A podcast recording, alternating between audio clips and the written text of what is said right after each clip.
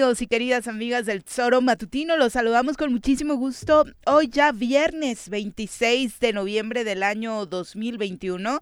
Nos encanta poder recibirlos en esta que es su casa, el Zoro Matutino, a través de www.elzoromatutino.com, radiodesafío.mx. Estamos en YouTube, en Facebook, para que usted esté al pendiente ahí de la transmisión de este programa junto con sus comentarios, por supuesto, y además en la 103.7 de su FM, eh, a través de la cual estamos, por supuesto, muy pendientes de eh, la transmisión y de llegar a varios puntos del estado y de las zonas aledañas a Morelos.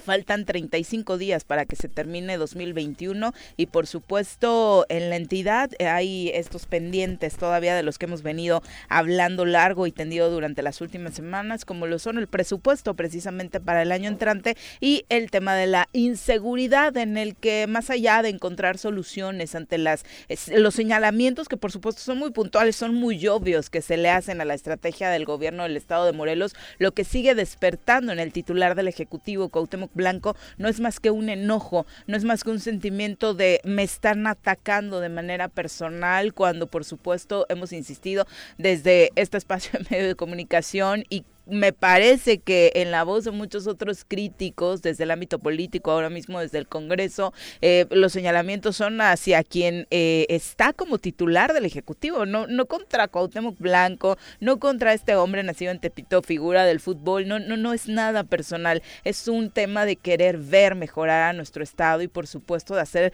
eh, los señalamientos, las puntualizaciones importantes para que esto pudiera mejorar, pero insisto, la respuesta del otro lado sigue siendo esa, una respuesta bastante inmadura, pensando que lo único que se pretende es hacerle daño a una persona cuando resulta ser todo lo contrario, ¿no? Se pretende obtener mejores resultados para quienes aquí vivimos, para que vivamos en paz. Eh, mi querido Pepe, ¿cómo te va? Muy buenos días. Hola Viri, ¿qué tal? Muy buenos días, buenos días al auditorio. Feliz de estar aquí. Es viernes. ¿Cómo les fallas? Muy bien, muy ¿Eh? bien, muy divertido, sí. Muchas gracias. qué bueno, la qué pasamos bueno. muy chido. Qué bueno, era una, era una fecha que lo ameritaba, una fecha en donde se tenía que señalar toda la violencia que existe en el mundo, desafortunadamente, en contra de las mujeres y una fecha que pues debemos de destacar, ayudarnos a reflexionar a toda la sociedad. Y como bien lo dices, el diputado Julio César Solís le dijo al, al gobernador, uh -huh. no a Cuauhtémoc Blanco, como bien lo dices Viri, le dijo que se saliera de su burbuja y que dejara a los aparadores de estar eh, siguiendo, continuando con el tema de la seguridad. Hoy estaba viendo una publicación de una persona de, Zacate, de Zacatepec, Langarica, le mando un abrazo si es que nos está escuchando, de justamente que eh, pues el, el eh, gobernador Cuauhtémoc Blanco o Cuauhtémoc Blanco ya como, como en su figura personal, no con la investidura de gobernador, uh -huh. criticaba el planteamiento de Solari, ¿no? Uh -huh. Este en este partido que se tuvo de liguilla y pues este insisto yo, ahí eh, cuando habla de fútbol lo vemos muy cómodo, muy tranquilo en es su ámbito suyo, completamente y desafortunadamente cuando le toca hablar sobre el ejercicio de gobierno siempre lo vemos molesto, ¿no? El, el, el diputado Julio César Solís de Movimiento Ciudadano que preside la Comisión de Seguridad le decía que se saliera de su burbuja y dejara de estar en los aparadores del fútbol para que se dedicara al ejercicio de gobierno y a investigar y a trabajar en el tema de seguridad. El gobernador ayer contestó de manera, pues como, como ya lo sabemos, eh, molesto,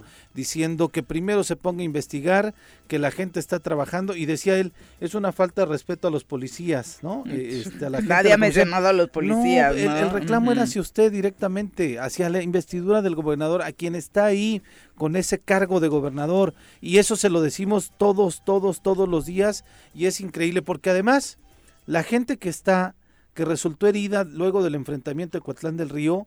Entiendo que los policías eh, de la fiscalía uh -huh. están, algunos están graves. Sí, sí, ¿no? se reportan este, dos Exactamente, ¿no? Ayer de manera casual me encontré con la fiscal Adriana Pineda, le veía su rostro de preocupación, de, de, de solidaridad con sus eh, elementos de, de la fiscalía y pues me decía, ¿no? Pues cómo quieres que esté, pues estoy preocupada por mi gente y este, pero estamos trabajando, por los que sí ¿no? trabajan. Exactamente, uh -huh. eso es lo que ella me decía, uh -huh. pero estamos trabajando, ¿no? Entonces, ese es el reclamo, señor gobernador, no es un reclamo a este pues airado, no es un reclamo a la, gente que sí se la rifa, porque insisto yo, a pesar de que hay elementos de, pronto de la policía eh, que no realizan su trabajo, hay otros más que están comprometidos con ello y eh, pues evidentemente nos dimos cuenta a partir de este enfrentamiento casual, por llamarlo así, abriendo comillas, este, no asteriscos, como decía Ana Guevara, abriendo comillas, este, de lo que pasó en Miacatlán y después, obviamente, lo que pasó en Coatlán del Río, en este operativo en donde además estuvo la Marina, ¿no? Y este, y hubo todo un despliegue ahí. Entonces, es eso. Sí, y ojalá lo escucháramos en este tema futbolístico. Creo que eh, esta semana con quien más he enojado lo he escuchado es precisamente con los jugadores del América, con Sebastián Córdoba, y decía, es que ojalá le eche más ganas, es que no sé, ojalá sí le hablara a Guarneros. No, o sea, de verdad del enojo por la entrega de Sebastián y que no estaba dando todo lo que tenía de sí, porque aparte reconocía que era un chavo que tenía calidad. De verdad, de, en, en mi mente solo pasaba de espero que mínimo esa exigencia tenga con los integrantes de su gabinete. Exactamente. Pero bueno, vamos a escuchar lo que decía el gobernador.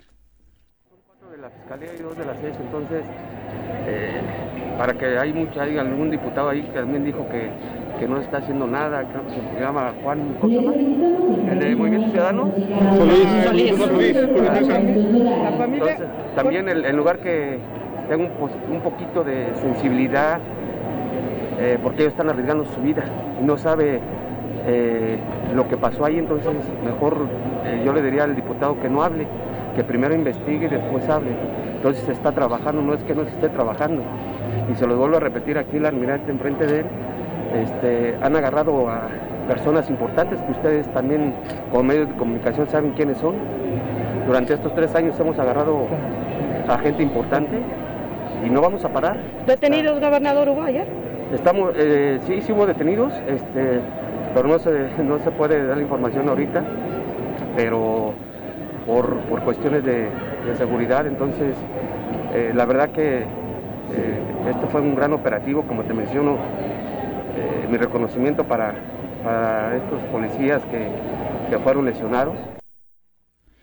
Bueno, pues claro que no se puede dar información de los detenidos, mínimo, le preguntaron el número, ¿no? Sí, nada más, simplemente cuántos, ¿no? Y cuál fue el resultado de esto. Ya después el vicealmirante Guarneros daba cuenta que si hubo detenidos, que la fiscalía iba a darlos a conocer, porque evidentemente le corresponde a la fiscalía, que hubo casas y armas y vehículos que se pues, recuperaron, vaya, a partir de esta acción delictiva que está pues sucediéndose en Coatlán del Río con la familia michoacana y pues insisto, cuando dice eh, que hay gente que arriesga la vida, pues sí, pues también por ellos, este, la exigencia es hacia usted, señor gobernador, no, no es una exigencia hacia los cuerpos policiales, al menos así lo dio a entender el, eh, diputado. Y creo que, en general el reclamo de la sociedad, curiosamente, hoy mismo no es contra los policías, ni siquiera eh, podemos opinar sobre el actuar eh, de la policía, porque en la propia estrategia ni siquiera permiten que se den actuaciones realmente importantes para poder calificar o no la función ya de la policía como individuos. Además, no tendríamos por qué, salvo algún un evento de abuso o demás, calificarlos a ellos de manera personal, ¿no? Aquí se trata de un mando coordinado en el que se supone que hay una cabeza, que es el señor Guarneros, que no está cumpliendo para nada con su trabajo, ¿no? Y, seguimos escuchando eso, ¿no? Reconocimiento al trabajo de Guarneros en lugar de aceptar que hay cosas que no avanzan, que no caminan. Sí, y todavía el, el, ese cosquilleo que trae de confrontación con el fiscal, todavía en esta semana estaba diciendo que van a ir tras Graco, tras el fiscal fiscal cuando necesitamos al menos que estas instituciones, la Fiscalía, la Comisión Estatal de Seguridad Pública, trabajen de manera coordinada que se respete eh, la investidura de cada quien y que vayan a trabajar, insisto, en este esquema para proteger la seguridad de nuestro Estado, para tener garantías de que podemos vivir tranquilos. Y estos operativos sí son escandalosos, Viri, sí, este, pues evidentemente ponen en riesgo, imagínate, Coatlán de Río es un municipio pequeño, muy bonito, pero muy pequeño, en donde evidentemente este operativo de ayer trastoca la vida cotidiana de la gente, pero se tienen que hacer este tipo de cosas para atacar a los grupos criminales. Se celebra que se, que se realicen estos operativos, pero como lo dice es coordinación y no abona absolutamente nada que se siga golpeteando a la figura del fiscal, porque tratando de debilitar la figura del fiscal, se debilita la institución, no es a Uriel Carmona, es a la institución. Y en este sentido lo que necesitamos en un estado de tanta violencia y de tanta impunidad es que las instituciones trabajen de manera coordinada y den resultados a la ciudadanía. Si se siguen atacando, si sigue habiendo grillas, si sigue habiendo patadas debajo de la mesa, no nos ayuda absolutamente a nadie, ni a la sociedad, ni a la estabilidad de las instituciones de este Estado. Y es en donde le tenemos que apostar coordinación y respeto entre las instituciones y principalmente ahorita en estas, las que tienen, están encargadas de salvaguardar la seguridad de todos los morelenses y desde luego también las que están encargadas de poder investigar los hechos delictivos, que es la Fiscalía del Estado. Exacto, mientras tanto la violencia continúa en la entidad, por supuesto, estas eh, entrecomilladas anécdotas que nos cuentan nuestros radioescuchas a través de las redes sociales a propósito de lo ocurrido en la zona sur, algo que se ha vuelto una constante, desafortunadamente para nosotros como morelenses ha sido escuchar detonaciones por de arma de fuego a cualquier hora del día sin que luego sepamos realmente qué fue lo que ocurrió. Ayer sucedió en el poblado de, Acapi, eh, de Acatlipa, en Temixco, eh, donde pues por un buen rato se escucharon detonaciones y no se sabe bien a bien eh, qué fue lo que sucedió. También en Temisco ayer fue asesinada a balazos una mujer en la colonia Santa Mónica. Esto en pleno marco del Día Internacional para erradicar la violencia en contra de las mujeres, lo cual por supuesto ya sabemos es una constante el, el tema de la violencia contra este sector de la sociedad, el sector más importante al menos en número y que por supuesto más allá de lo que se pretenda decir en los eventos oficiales no no tiene ninguna respuesta tampoco a las peticiones que se hacen particularmente para brindar protección en los municipios en los que se tiene alerta de violencia de género, como es el caso de Temisco. Eh, ayer precisamente en este, de hecho es en el marco en el que se dan estas declaraciones que acabamos de escuchar del gobernador, tuvo por supuesto un evento eh, por este día para erradicar la violencia en contra de las mujeres, firmó un decreto que crea y regula el órgano desconcentrado denominado Comisión Ejecutiva para Prevenir y Erradicar la Violencia en contra de las Mujeres, eh, llamado COEBIM. Esta comisión se va a encargar al interior de la Administración Pública dicen de gestar, elaborar, articular y coordinar acciones de política integral y transversal que sean necesarias para trabajar de manera eficiente para atender este tema. Dicen que contará con autonomía técnica, de gestión para el desarrollo de sus funciones, que enfocará esfuerzos para el cumplimiento de este mecanismo de la alerta de violencia de género y que atenderá las atribuciones que se enmarcan en la ley estatal de acceso a las mujeres a una vida libre de violencia. Dicen que no va a duplicar funciones, pero la verdad es que en toda la descripción que viene de este nuevo organismo, pues a mí me parece que trae un poquito del Instituto de la Mujer, un poquito incluso del Secretaría de Desarrollo Social, de lo propio que le toca a este comité, que tendrá que existir y estar trabajando para atender desde la Secretaría de Gobierno la alerta de violencia de género, porque recordemos que este tema en particular pues viene desde ahí, ¿no? Desde las propias entrañas del Ejecutivo para su atención. Ojalá que realmente no sea solo un, un cargo más que se crea para darle chamba a alguien, ¿no? ¿Y, y quién es la encargada? ¿No, Mm. no dicen? De Porque digo, valdría no, la pena, valdría la pena no. saber quién es y debe ser una mujer con un perfil súper amplio, con una empatía este, increíble en el tema y con una agenda marcada para poder realizar esto, ¿no? Y además, como decía ayer la diputada Paola, si no hay discurso, si no hay lana, pues nada más es discurso, ¿no? También, pues, o sea, que tenga eh, suficiencia presupuestal para poder desarrollar actividades que eh, pues vayan enmarcadas en eso justamente, en promover eh, la erradicación de la violencia en contra de la mujer. Si no, insisto yo, este, no, no, ¿para qué sirve, no? Así decían, papá, ¿tú para qué sirves? De pronto, entonces, es una este, pregunta sí, filosófica, sí, ¿eh? sí. De verdad. Neta, o sea, este, ¿para qué sirve? ¿Y quién la encabeza? Necesitamos saber también quiénes la encabezan para visibilizar a las mujeres que son tomadoras de decisiones, a las mujeres que están en este caso, para poder exigirles cuentas y además también para ayudarles. Si no, no sirve absolutamente nada. Sin duda. Bueno, vamos a saludar ahora a quien nos acompaña en comentarios.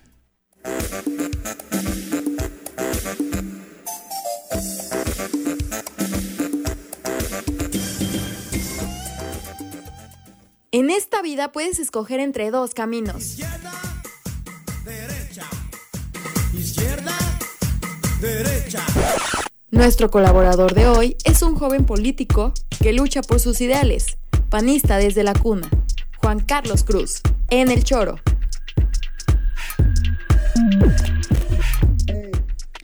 ¿Cómo te va, mi querido Juan Carlos? Muy buenos días. ¿Cómo están? Buenos días, Viri. Y ¿Desvelado Pepe. o qué? No, no, no, para nada. Ah, bueno, con todo el ánimo. Con todo el ánimo. Eso es todo. Bienvenido, Juan Carlos. Que bueno, esta semana dio mucho que hablar en redes sociales por el tema de eh, el Canelo y la visita. ¿Fue esta semana o la pasada? No, fue la pasada. La, La pasada, pasada. ¿no? La, La pasada, pasada, sí, sí. jueves. No hemos tenido oportunidad de saludarnos, pero muy buenas fotos con el Canelo, las Eh, que nos- lograste. No, nos agarraron de sorpresa, la vez que ¿En no, serio no, esperaban la visita? No, o sea, creo que solamente lo sabían como algunos de la. Jucopo y entonces avisaron el mismo día, este, y pues sí fue ahí el el No, bueno, se gentío. desbordaron las bueno pasiones que- en el Senado con la visita del boxeador mexicano, ¿eh? Que fue un homenaje a su A su entrenador. entrenador, Sí, de hecho sí, no era sí, como no era él la figura sí, central. pero, pues sí. bueno, pues, Es, la, es, Canelo. es la visible, ¿no? Sí, Es el claro. Canelo.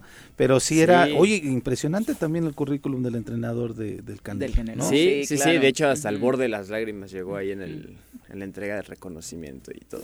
Lo quiere mucho, estuvo- o sea, def- definitivamente Pues, las eh, expresiones que hace el Canelo por para, esta persona, pues por supuesto, porque aparte llevan muchísimos años. Sí, muchos años Trabajando trabajando juntos. Sí, ¿no? no, y además que les ha costado, ¿no? Porque finalmente al inicio el Canelo sí era como señalado de que puro bulto y que este que Todavía, todas las ¿no? peleas. Todavía, sí, todavía. Pero pues poco a poco iba demostrando que Esta última sin estuvo duda. buena. Ahí me tapó la boca a mí, porque yo también creía, soy de los que no soy tan fan del Canelo.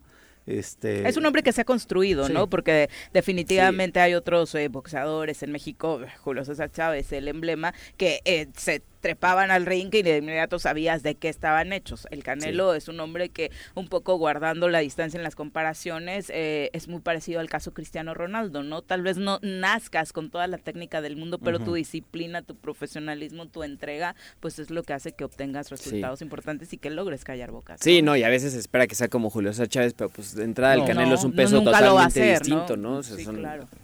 Yo no sé mucho de box, pero también el que tenga muchos cinturones significa algo.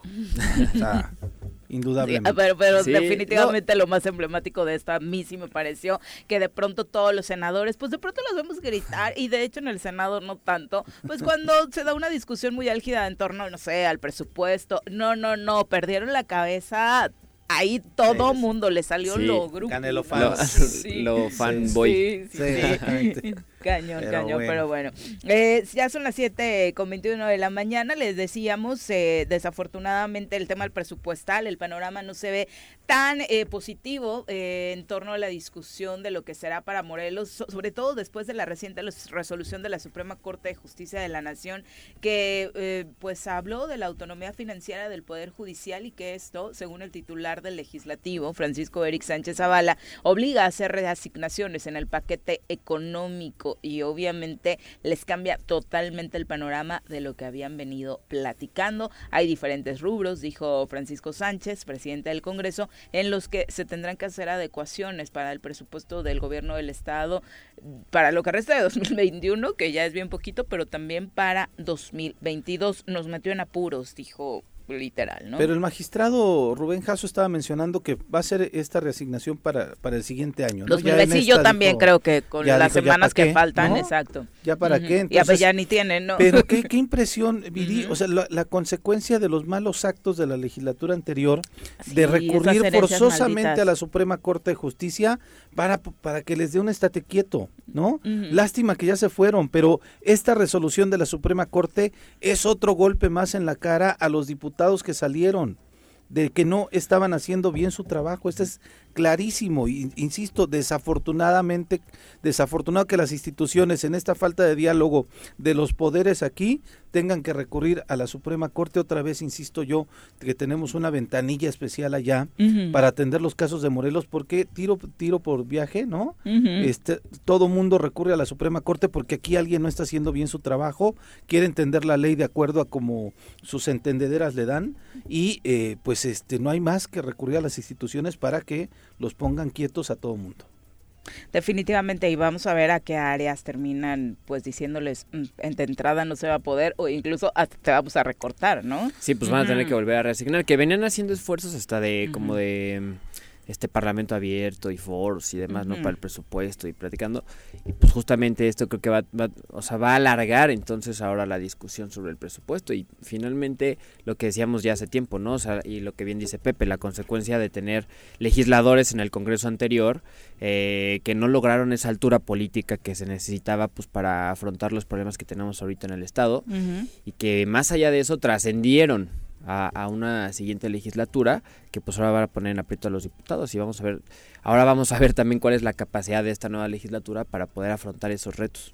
Definitivamente. Bueno, son las 7.24, nos vamos a nuestra primera pausa, regresamos con más. 7.30 de la mañana, muchas gracias por continuar con nosotros. Sí, hablábamos en el corte de esto que sucedió ayer en Puente de Ixtla como resolución de la sala regional en torno a la elección de junio pasado, en la que de momento estábamos, eh, bueno, la primera resolución que se da es el triunfo de Morena con Claudia Mazzari, luego hay una impugnación, se le da el triunfo hasta ayer al candidato de Movimiento Ciudadano, Rubén Morales, y justo la sala regional del Tribunal Electoral del Poder Judicial de la Federación baja ayer a Rubén Morales de Movimiento Ciudadano como alcalde de Puente de Ixtla y confirma el triunfo de Claudia Mazzari. Todavía queda otra Instancia. instancia, será hasta mediados de diciembre cuando eh, podamos conocer más o menos, eh, pues ya obviamente porque quedará eh, poquito tiempo, eh, la resolución que tomen eh, tras la impugnación que están haciendo desde Movimiento Ciudadano para este caso. ¿no? Y decíamos que la otra resolución que, que está todavía pendiente es la de Ayala, ¿no?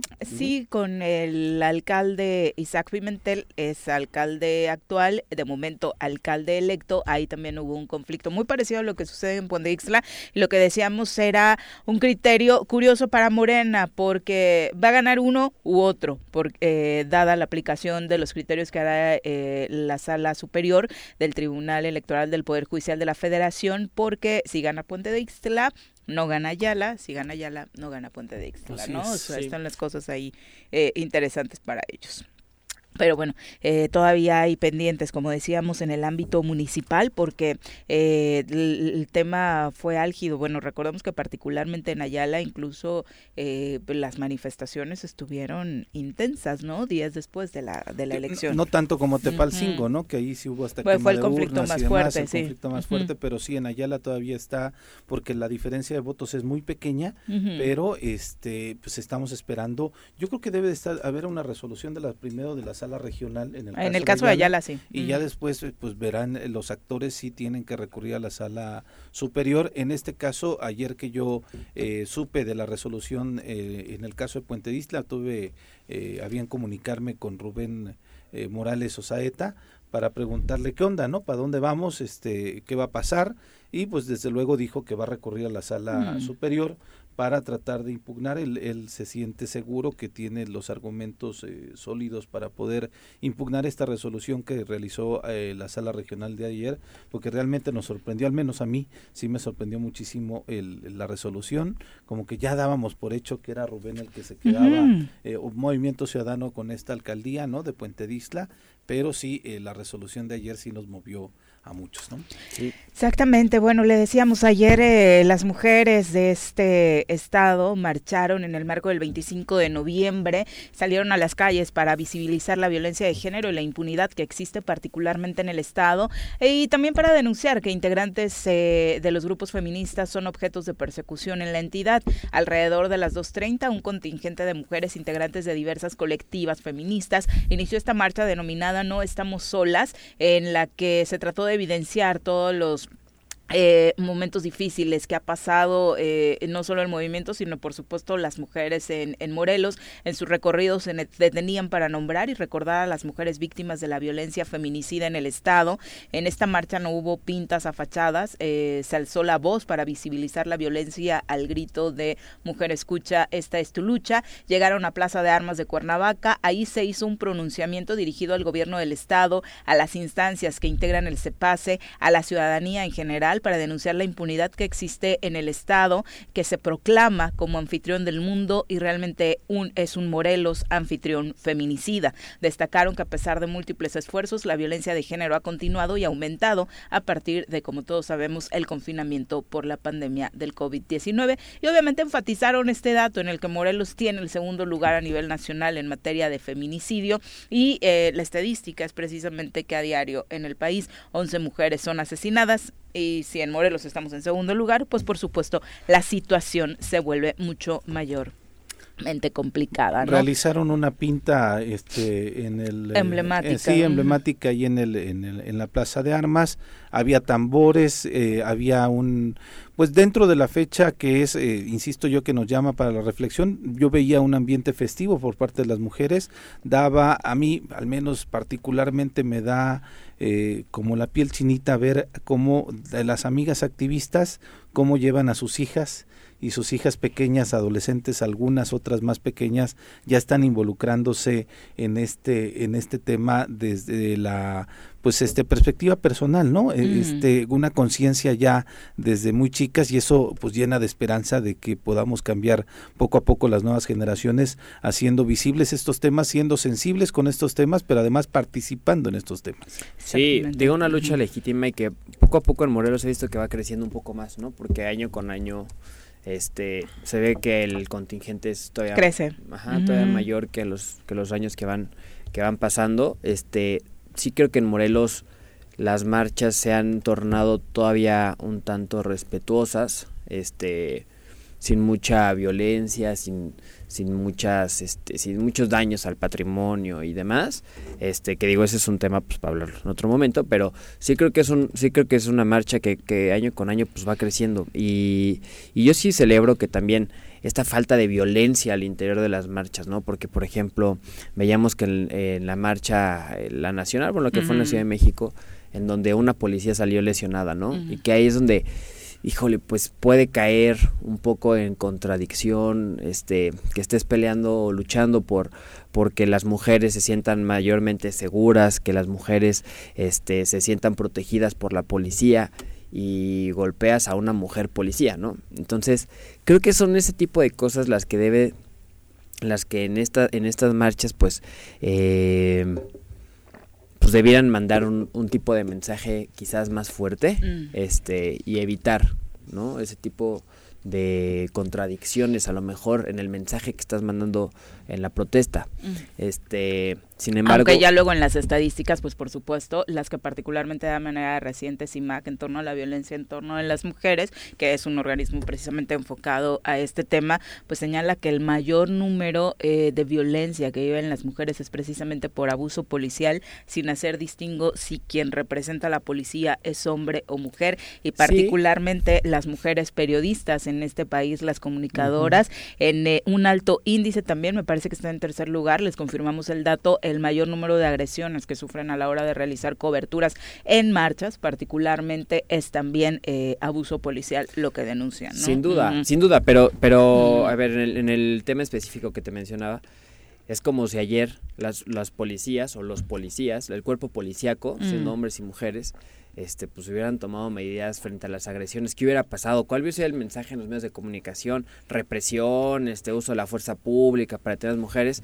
Pues finalmente las policías que están ahí son, este, están trabajando y les están poniendo una encomienda y no, finalmente no son un costal de box para recibir los golpes que las mujeres les quieran dar. No, y de hecho de me parece una palomita, además, para el gobierno de la Ciudad de México, sí haber creado un cuerpo especial para este tipo de y, manifestaciones. Y justamente, ¿no? y justamente lo que digo, a ver, finalmente es una protesta, es una marcha, es una manifestación, pueden manifestarse, pueden hacer este muchos movimientos, pero creo que ya agredir a una policía, eso es lo que, este, la verdad es que no me parece aunque aunque el tema central de la manifestación y de la protesta de ayer me parece que ni en la Ciudad de México ni en Morelos eh, ni en el mundo porque obviamente fue un día internacional para hablar de estos temas fue precisamente ese no sino eh, desafortunadamente las cifras en primer mundo, sí. en países eh, subdesarrollados, sigue siendo una constante en la que bajo cualquier condición económica, social o de salud, ahora que estamos pasando por una pandemia, la situación de las mujeres siempre es la más vulnerable, ¿no? Sí, no, y por eso decía al inicio, uh -huh. no es una marcha legítima.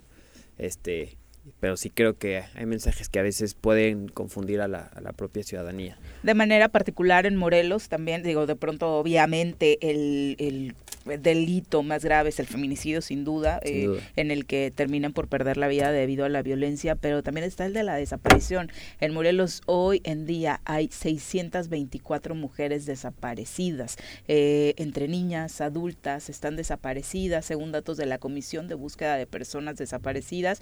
Eh, de acuerdo con datos de la Comisión, en la entidad han desaparecido 1.964 mujeres y de ellas han sido ubicadas aproximadamente 1.323. La cifra, por supuesto, es preocupante, pues muchos eh, de los casos están relacionados con violencia de género, es decir, directamente eh, apunta a que el responsable o la investigación está apuntando a que el responsable era una pareja sentimental o incluso algún otro eh, familiar, ¿no?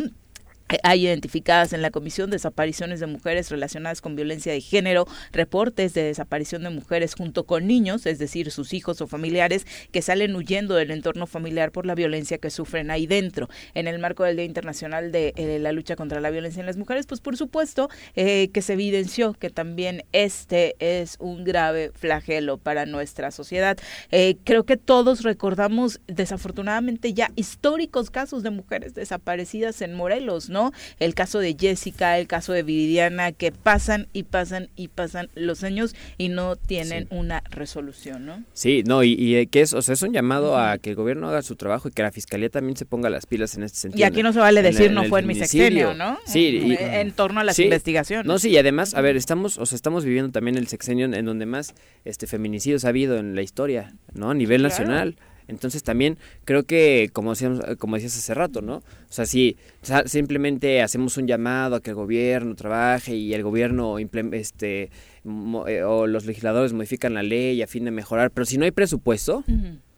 O sea, si no hay presupuesto, pues entonces es un llamado a misa nada más y ya, ¿no? O La, sea, la parte interesante en Morelos es que al parecer los legisladores, antes de que se supiera este tema de la Sí. Suprema Corte de Justicia de la Nación, pues sí querían, ¿no? Trabajar un presupuesto con perspectiva de género precisamente para Sí. atender estos temas, Pero- no solo en materia también- de seguridad, ¿no? Pero también que la federación este implemente recursos para este para esta materia, ¿no? Y que destine recursos para los estados, para las entidades federativas para que puedan resolver estos problemas, porque finalmente si no tenemos eh, el cuerpo policíaco suficiente en términos de números, si no tenemos este el presupuesto pues para que estén equipados, para que tengan herramientas este los policías y la fiscalía para poder detener a las personas que están haciendo este este mal aquí en nuestro estado, pues va a ser muy complicado acabar con este problema, ¿no? Entonces, Pero dicen que en el, en el presupuesto este pues se ve realmente el, el ¿Dónde está el cariño, amor. Sí, entonces Pero, ¿sabes que en, en el, en el caso específico del tema de violencia contra las mujeres es un tema no solamente policía, sino es un tema de conciencia, de educación,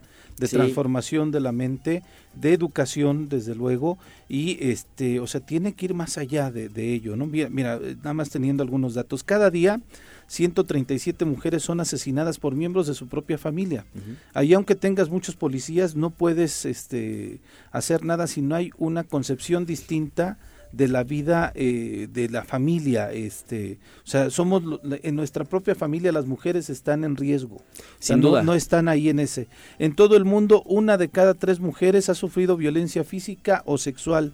Principal, principalmente por parte de un compañero sentimental. Es ese Sí. tema de la relación que tenemos de este mi mujer, apropiarnos de nuestra Del amor romántico. Sí, sí, sí, ¿no? O Sí. sea, en el que nos educan tanto más a hombres como a mujeres. apropiarse de Viri, ¿no? O Eh, sea, eh, es que pero- es conocido así, ¿no? El amor tampoco- romántico de telenovelas donde encuentras al hombre de tu vida y él te va a proteger y va a decidir Es qué hacer con tu vida. sí. Esa concepción eh, es la que te hace tomar decisiones de estar de por vida Sí. con alguien aunque te maltrate. Y es que lo que dice. Pepe es muy importante, pero sin embargo eso es la- el tema de la prevención, ¿no? Pero también una vez que ocurre, que, el, que estos, estos actos de violencia no queden impunes, ¿no? Y que sean castigados y que, y que quien hizo, quien la hizo que la Ah, pague. claro, eso sí, duda. desde luego, tiene que, que, y eso tiene ta- también que ver con la sensibilidad que tengan los ministerios públicos, quienes están al servicio de la atención de las mujeres, porque además sigue habiendo casos de violaciones en parejas Y entonces dicen, pues este, llega una mujer a decir, oye, Pues es que le mi esposo que me violó, cumplir, ¿no? le tienes que cumplir, maestra, ¿no? Entonces ¿Cumplir dices, tú no qué? inventes, ¿no? O sea, entonces esa misma concepción del machismo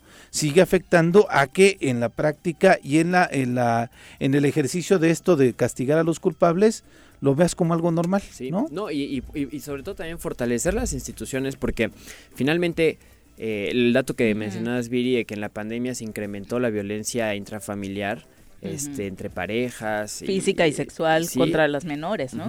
Muchas veces conocemos esas cifras, pero son mínimas las cifras que llegamos a conocer porque también no se Las denuncia. denuncias, claro. No se Ujú. denuncia, entonces sí también hay que hacer una invitación, hay que fortalecer las instituciones para que brinden mayor confianza y que las mujeres tengan esa, esa plenitud y esa plena confianza, perdón, de, de poder denunciar y acercarse a, a una institución y decir, este, pues me está ocurriendo esto. Y reconocer denunciar. el problema, ¿no? ¿no? Creo que es el primer paso, Claro. asumir que tanto en, en la violencia en contra de las mujeres como en la violencia generalizada que está sufriendo el Estado, eh, no se está exagerando. Las cifras ahí están. Son terribles. eh, sí, sin duda. Y, y, bueno, parte Sí. no solamente es el trabajo de las autoridades que están aquí en Morelos, sino también de nuestros representantes en el ámbito federal, ¿no? Es importante que también se alce la voz para eh, hablar de estos temas. Sí. Eh, vamos a escuchar eh, parte de lo que decía ayer la diputada federal reelecta eh, Alejandra Pani en torno a lo que está viviendo Morelos en esta materia.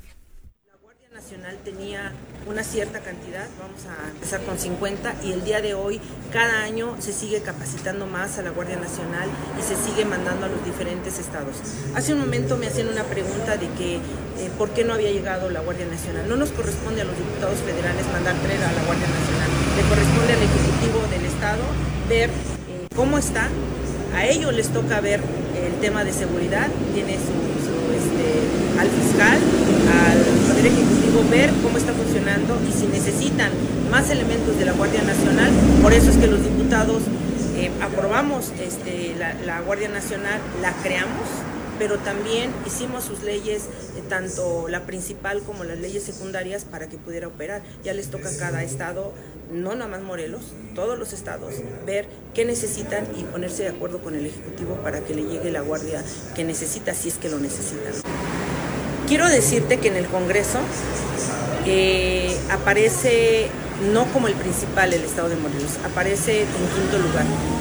Sí, hay otros estados que sí tienen más violencia Obviamente yo que estoy aquí pues siento eh, que es el número uno, pero realmente viendo las estadísticas no tenemos el primer lugar.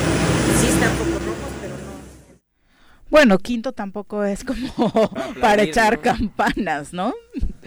Se lava, ¿no? se lava Sí, las manos la diputada. sí, me, parece a mí increíble las declaraciones de la diputada Pani, lavándose las manos. eh, Pues no es bronca mía, yo ya hice mi chamba. Este, ahí díganle al gobernador. No, usted dígale al gobernador también. Usted tiene esa capacidad de, de la investidura de diputada para poder exigirle al gobernador. Es la representante popular de la gente.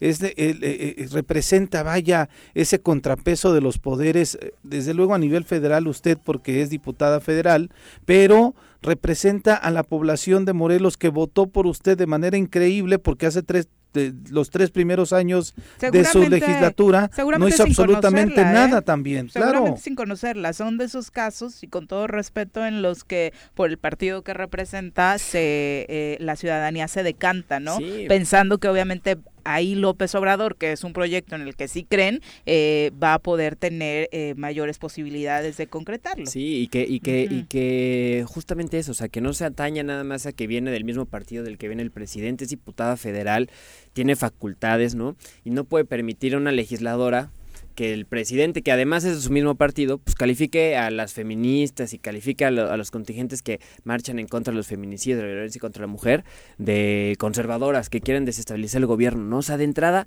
ella tiene esa responsabilidad allá como diputada federal de poder hacer eh, un marco jurídico mucho mejor para que los estados, para que... Y preocuparse el- un poco más por Morelos, ¿no? Pues, por creo que es, es lo eso es lo mínimo. Yo creo, de- escuchando este tipo de declaraciones, lo que menos va a pasar con los morelenses es volvernos a emocionar con, eh, ah, ahora sí tenemos tantos diputados federales. La verdad es que eh, parece que tenemos menos uno, ¿no? Tenemos además tres, son tres mujeres, ¿no?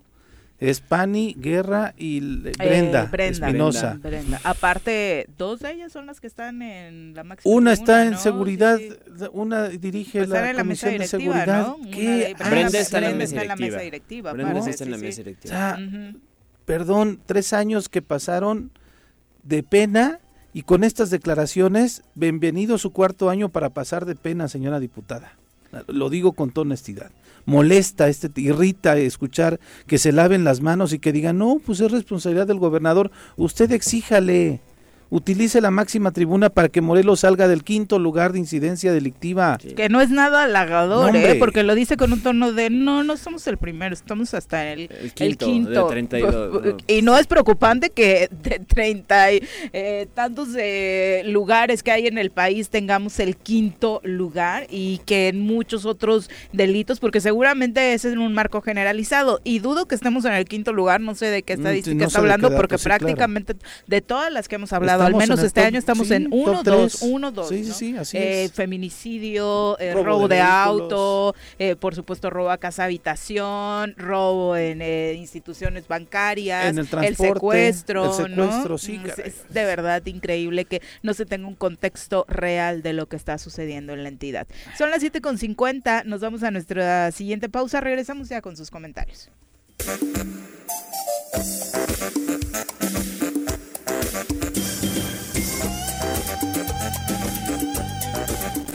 Siete con 54 de la mañana, abrazo Paco Carzu, Virginia Colchado, eh, dice muy cierto, hay mujeres que tienen miedo de, nu- de denunciar a su pareja porque en el hogar que dejaron eh, para hacer su vida tampoco tienen el apoyo de sus familias de origen Terrible. y muchas desafortunadamente al sentirse solas se quedan calladas, sin duda, hay, hay muchos El problemas que te hacen guardar 40% nada más denuncia. Y recordar el dato que el propio presidente dijo en su último informe, ¿no? El, el feminicidio creció 13%. Sí. Sí, no, las cifras son terribles a nivel 13%. nacional, ¿no? Eh, y hablando precisamente de estos temas y del Congreso de la Unión, saludamos con muchísimo gusto a la diputada federal Jessica Ortega, diputada por Movimiento Ciudadano, a quien recibimos con muchísimo gusto en este espacio. ¿Cómo te va, Jessica? Muy buenos días.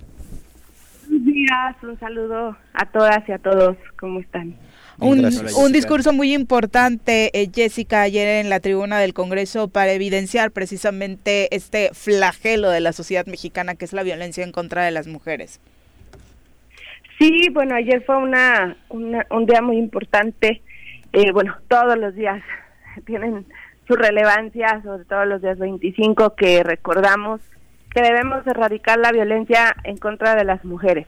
Pero ayer eh, la Cámara de Diputados eh, tuvo una sesión solemne en la que precisamente se, se eh, recordó, se conmemoró esta importante fecha y pues de dónde surgió, eh, cómo es que eh, las personas que estamos ahora en un espacio de decisión seguimos en deuda y quedando pues eh, a deber a las mujeres mexicanas, porque lamentablemente eh, cada día 25 que el secretario de Ejecutivo emite su informe, en lugar de ver disminución hacia las violencias en general a las mujeres, pues en realidad vemos un aumento. Entonces hoy eh, creo que eh, pues está es, es un son momentos oportunos para nuevamente incidir y pues cada quien hacer y poner de su parte para que la violencia contra las mujeres pues se erradique. Has hablado y de hecho se ha acuñado también ya a nivel nacional, en el Congreso del Estado ya lo han hecho,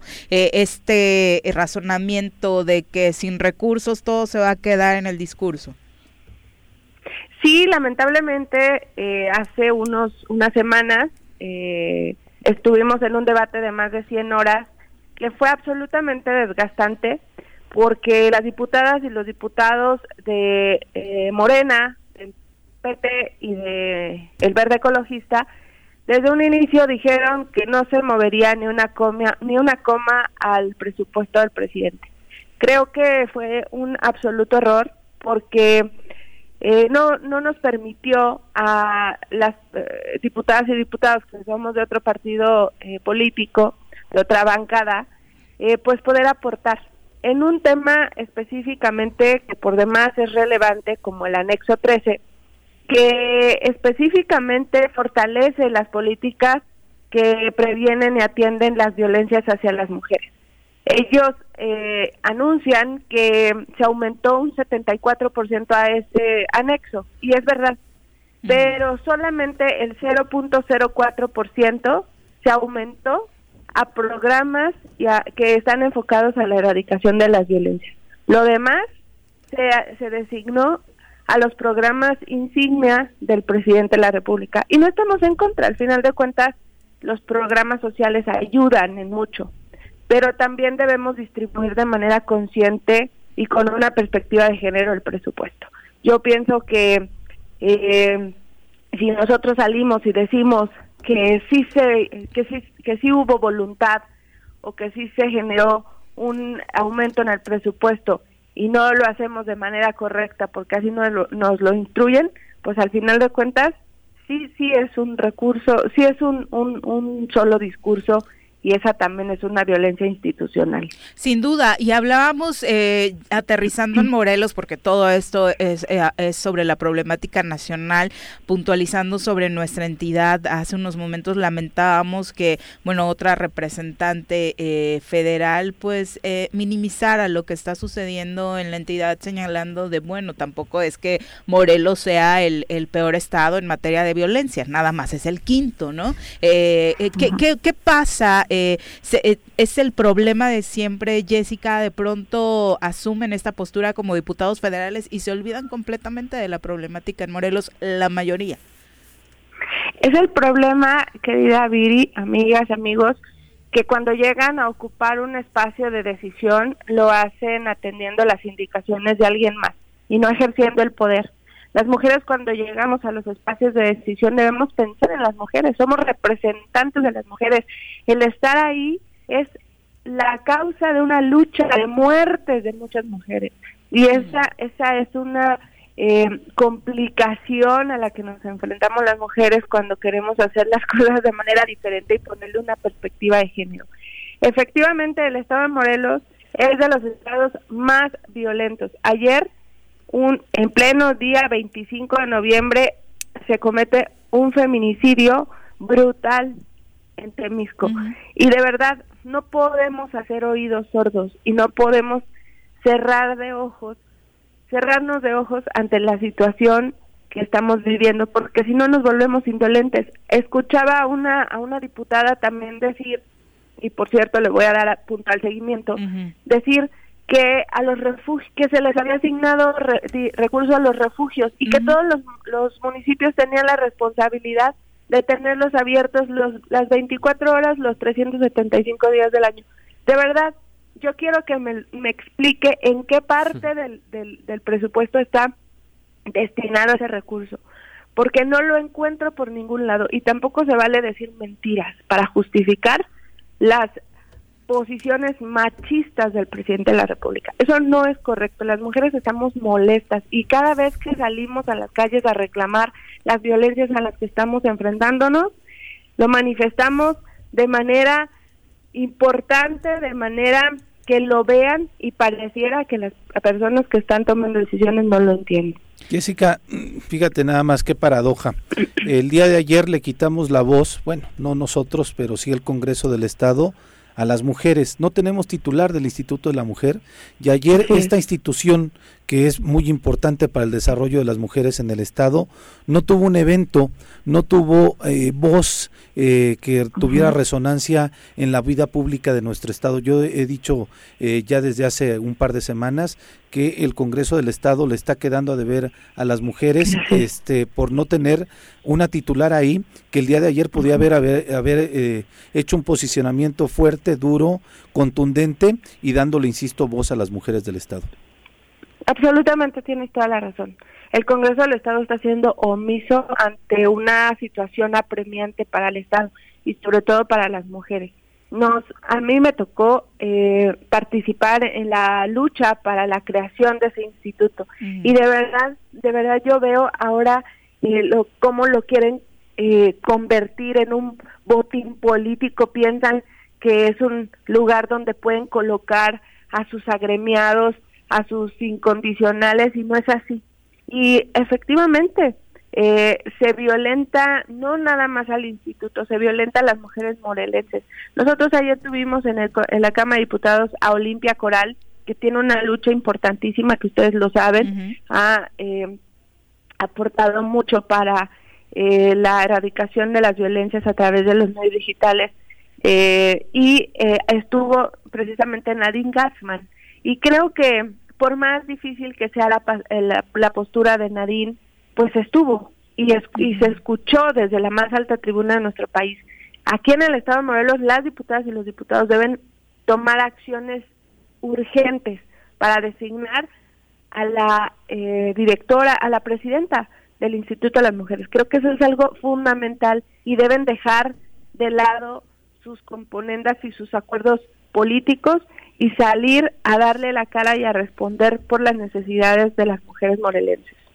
Sí, por supuesto, porque si no hay una responsable para atender estos temas, como en el caso que mencionas de Nadine, la titular de InMujeres, pues por supuesto, a la hora de, de, hablar con las legisladoras, con las activistas, se lleva una agenda a trabajar. Acá no existe claro. absolutamente eso. Y ampliando un poco esta situación, desafortunadamente, Jessica, no solo es un tema relacionado con la violencia a las mujeres. Acá en Morelos, del tipo de violencia que hables, tenemos un problema y desafortunadamente esta semana se ha agudizó con una terrible situación que se vivió en la zona sur de la entidad, particularmente en Coatlán del Río y, y Miacatlán. ¿Cuál es la postura, eh, tu postura como diputada federal en torno a esta situación? ¿Qué hay que hacer más allá de visibilizar?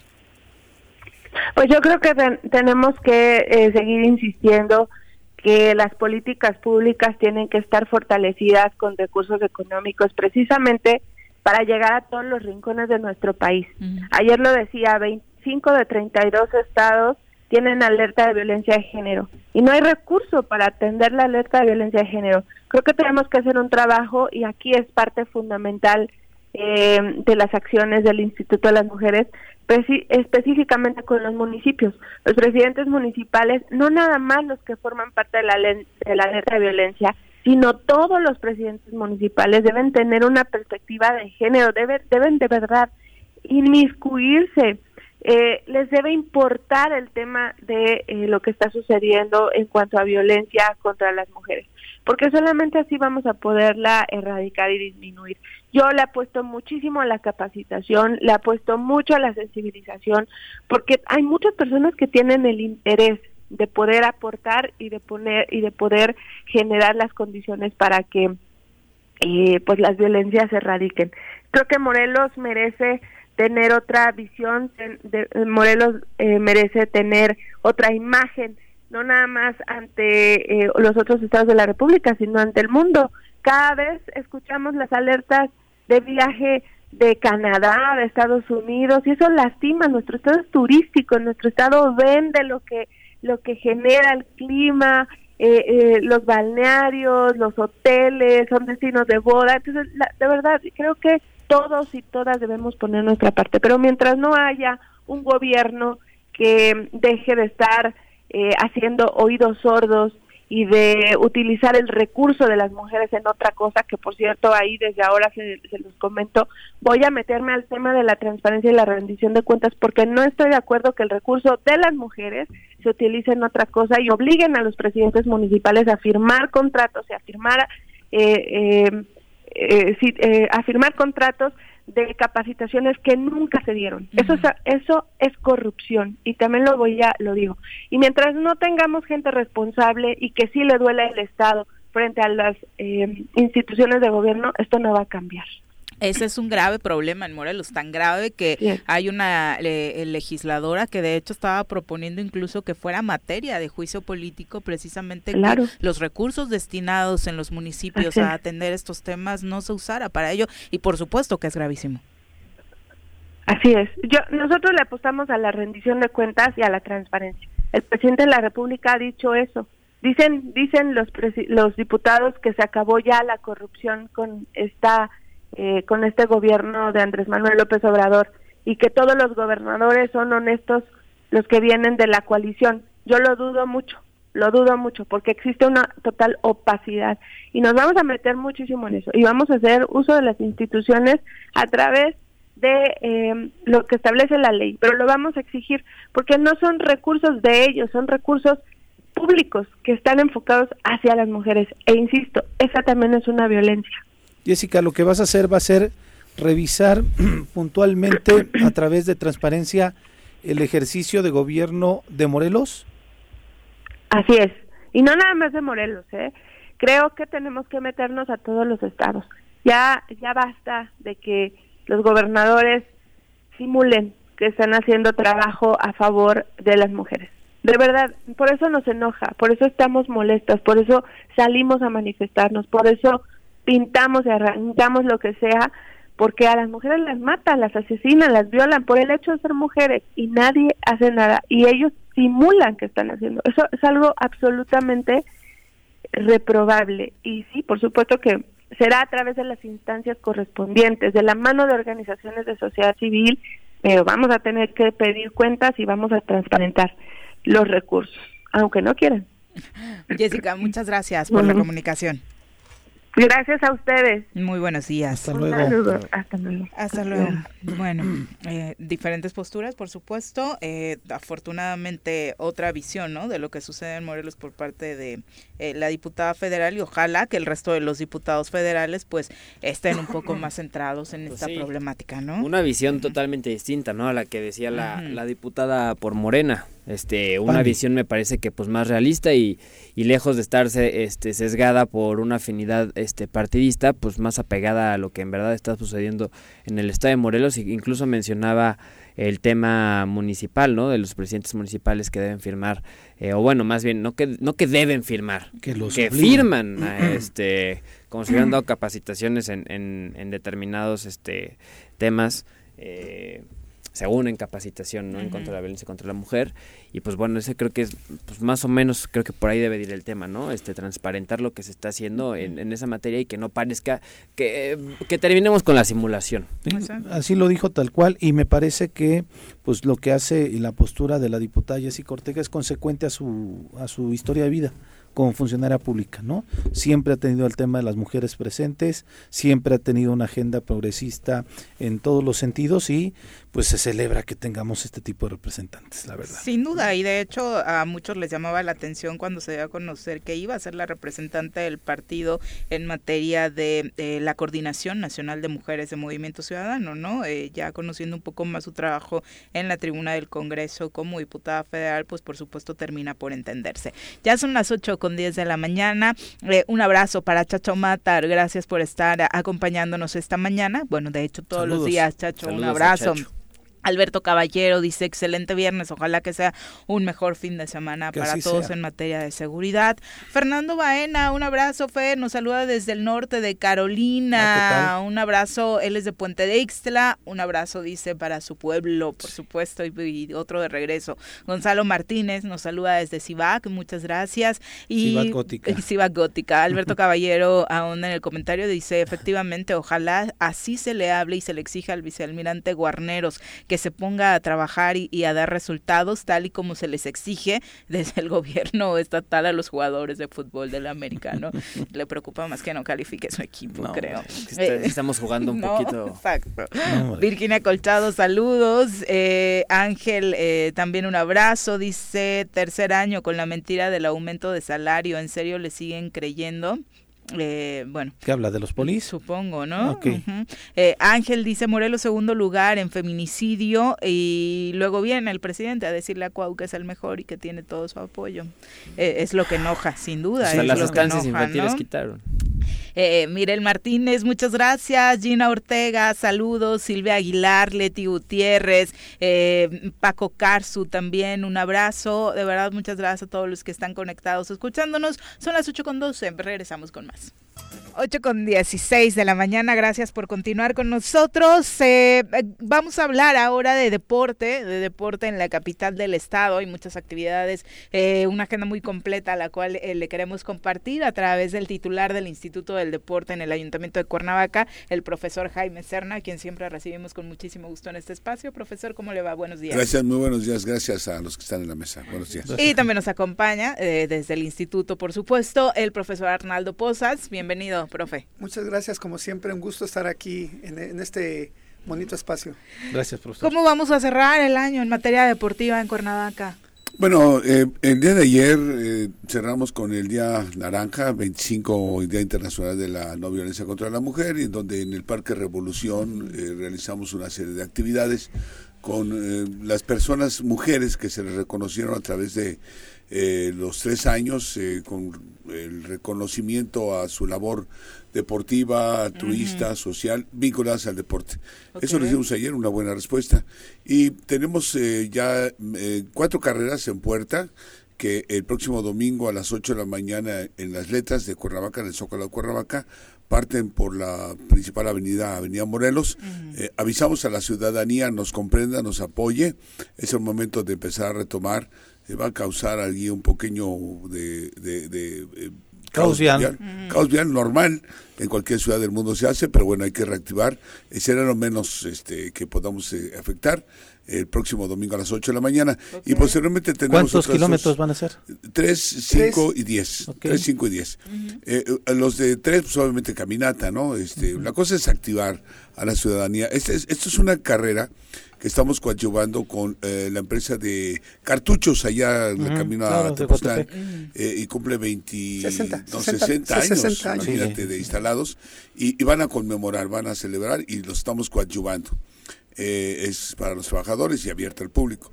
Y después tenemos otra carrera el día 12 de eh, diciembre, el Día de la Virgen de Guadalupe, en donde en coordinación también coadyuvando con la Comisión de Derechos Humanos, eh, vamos a hacer un, un evento también muy importante de 3, 5 y, y 10 kilómetros. Esta va a ser en, en Vista Hermosa, Ok. la- la- la- una- un lugar que ya conoce la En ciudadanía. la ciclopista. la ciclopista. Y luego tendremos otras dos carreras, coméntanos, profe.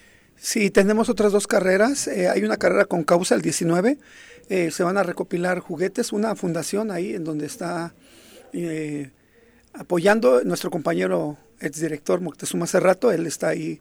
Y bueno, estamos apoyando en asesoría y técnica, con logística y todo, ¿no? ¿Esta dónde va a ser? En, en Río Mayo, También. en Río sí, Mayo y- también. Sí, con es a perritos. favor de que... Ah, con de perritos. Sí, y, y a favor de los niños porque se van a, a recopilar Ok. regalos, eh, te inscriben Juguetes, con regalos, ok. juguetes, este, y, y con perritos, o sea, muy familiar. Sí, y la última, eh, un grupo de estudiantes de la Universidad Autónoma del Estado de Morelos nos solicitó el 31 de, de diciembre hacer una carrera igual en Río Mayo, 5 kilómetros. Este, ellos eh, están terminando su licenciatura y bueno, están, eh, están ahí haciendo actividades para recuper- recuperar algún costo, no sé. Ya sabemos, ¿no? Cuando ellos egresan, Sí, claro. este, necesitan recursos. Estamos apoyándola. Esta igual será en Río Mayo, 5 kilómetros, este, 8 de la mañana. ¿Esta información dónde la podemos encontrar? En la página de la Secretaría de Bienestar Social y de- de- del Ayuntamiento de Cuernavaca, en deportes también, y en cada una de las organizaciones que lo está realizando. Mira, eh, nosotros eh, eh, estamos coadyuvando, apoyando bien, llegan y nos solicitan, y pues obviamente la facilidad, eh, la coadyuvancia es en solicitar los trámites de protección vial, este, seguridad pública, este, eh, protección civil, eh, la- el mobiliario que se requiere y trazarles la ruta, apoyarlos, los vamos acompañando. Por eso es importante que eh, la ciudadanía, con todas las medidas de prevención, puedan asistir. Pues es, es interesante cómo a partir de esta reactivación que se está tomando en todas las materias, que eh, es, vaya, motivante que también en el deporte nos estemos moviendo en Cuernavaca. Claro, aquí lo importante es la participación ciudadana, sobre todo, ¿no? Eh, saber que, que los niños, que los jóvenes están reactivándose y que esta nueva mo- movilidad, ¿verdad?, está sucediendo en Cuernavaca y que desde el Instituto del Deporte estamos apoyando en, en los últimos días de nuestra gestión.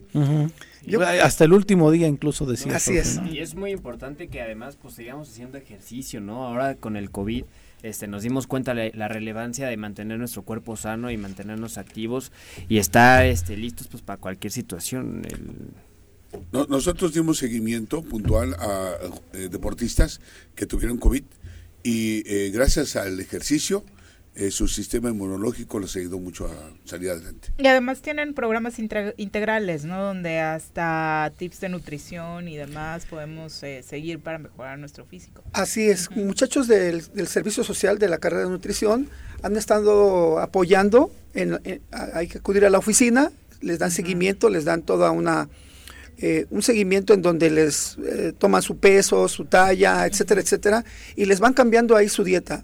Eh, este programa eh, originalmente fue para deportistas, pero poco a poco la ciudadanía se fue acercando y bueno, lle- llegó, llegó bastante gente ahí con los chicos. De forma presencial y virtual. Sí, cuando Ok. estaba la pandemia muchas Ujú. de las atenciones se daban en línea y tuvo un gran éxito sin duda, ¿no? Así que supongo que a, a estas alturas del partido y del año ya nadie se quiere poner a dieta, pero nunca está de más, ¿no? Hacer una consulta integral de este tipo para iniciar bien Yo el sí año. estoy haciendo ¿no? mi luchita, ¿Sí? Fíjate sí, que- No, creas. está Fíjate que- bien difícil. Personalmente, a mí sí me gusta correr.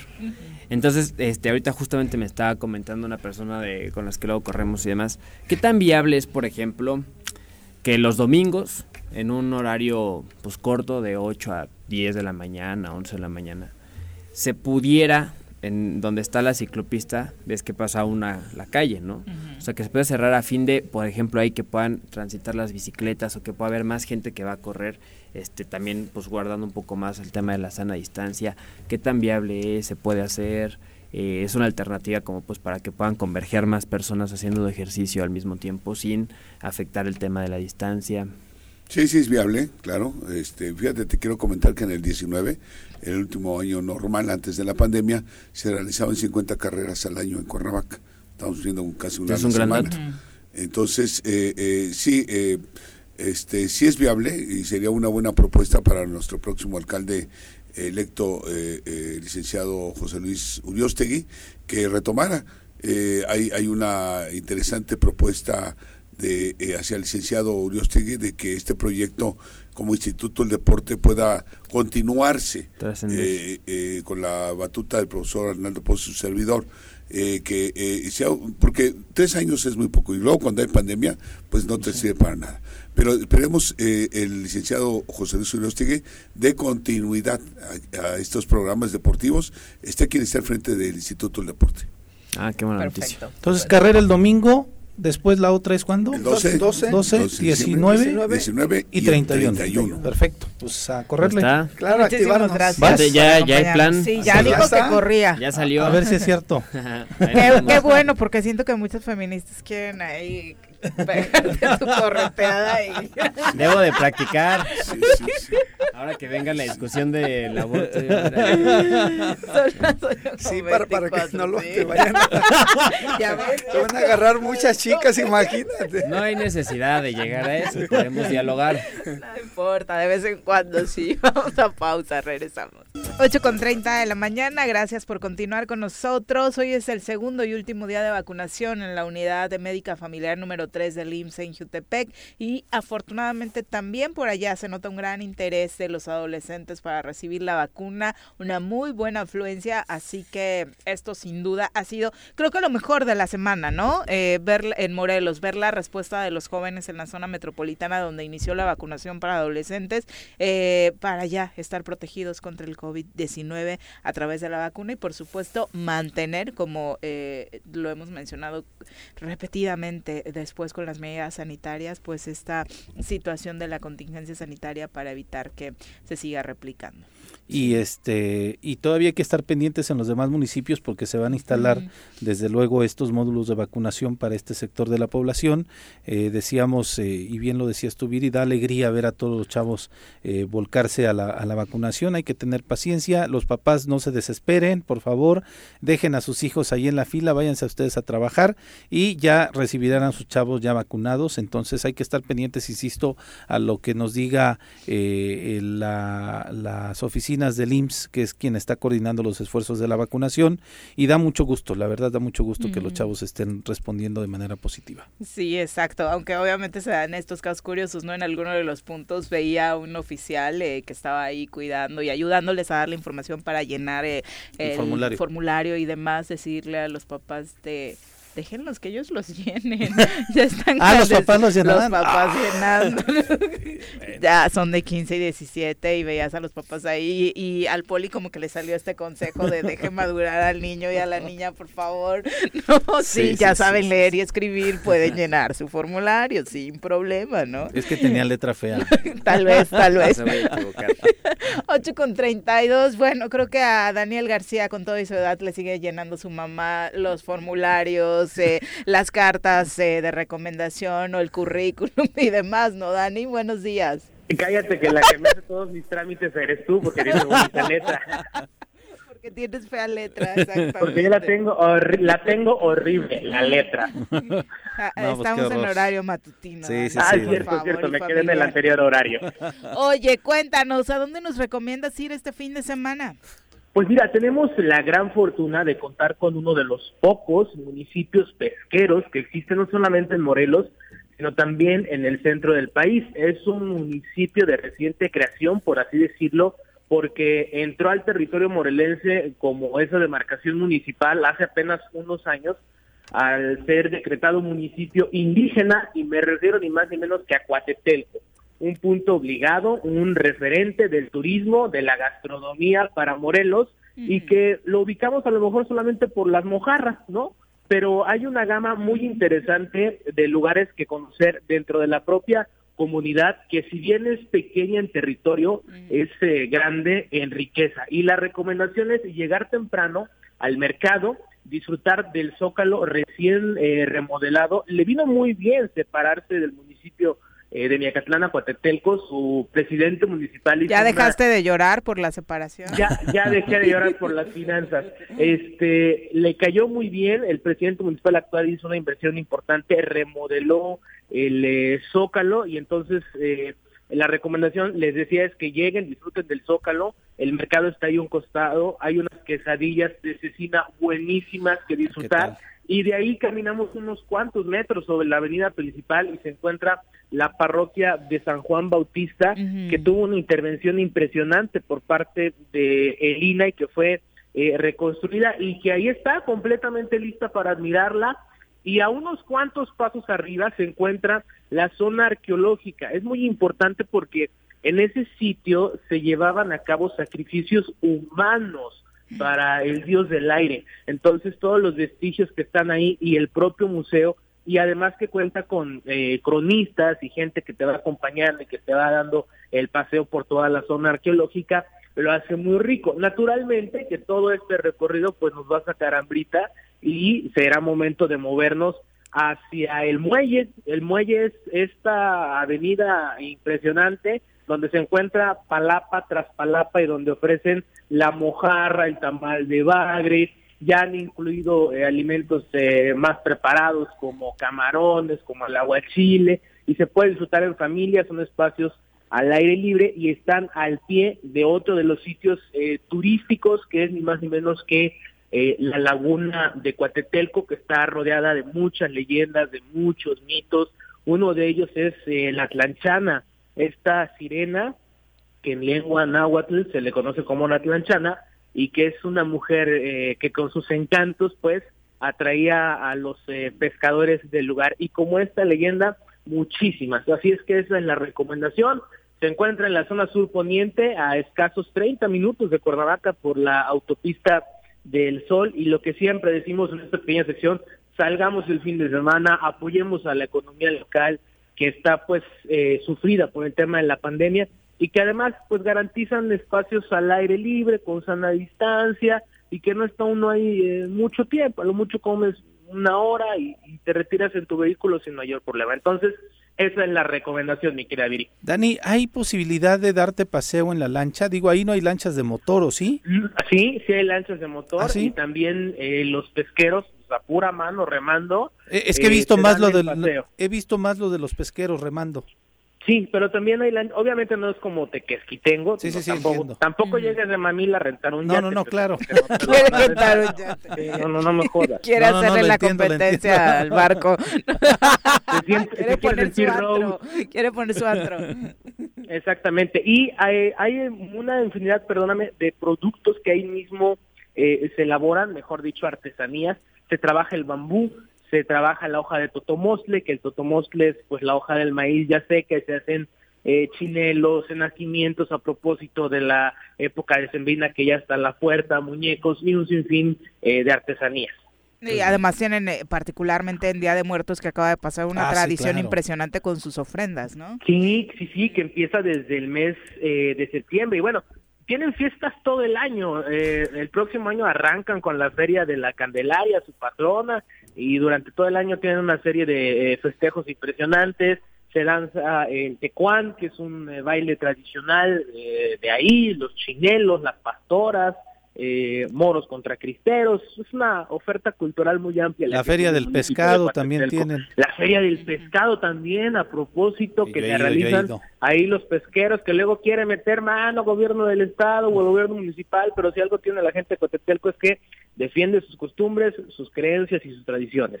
Oye, el contexto económico, ya ahora que mencionaba su separación, tenemos muy claro lo que sucede en Xochocotla, ¿no? Que obviamente Sí. eh, su economía era muy fuerte desde que pertenecían a otro municipio y de hecho al propio Puente Dixla le costó, le va a costar Sí, trabajo, ¿no? Ya la Claro. separación. En el caso de Miacatlán, Coatetelco, ¿qué tan fuerte era eh, la aportación que hacía al municipio? Mira, era muy baja, era muy baja. Realmente Coatetelco le costaba muchísimo trabajo pagar el tema de los servicios públicos eh, municipales, eh, los derechos, actos de Ujú. nacimiento, etcétera, etcétera.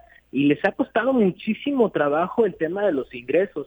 Sin embargo, haya prevalecido eh, una cultura de responsabilidad por parte del ciudadano y se refleja en que han adquirido ambulancias, patrullas, la remodelación del zócalo.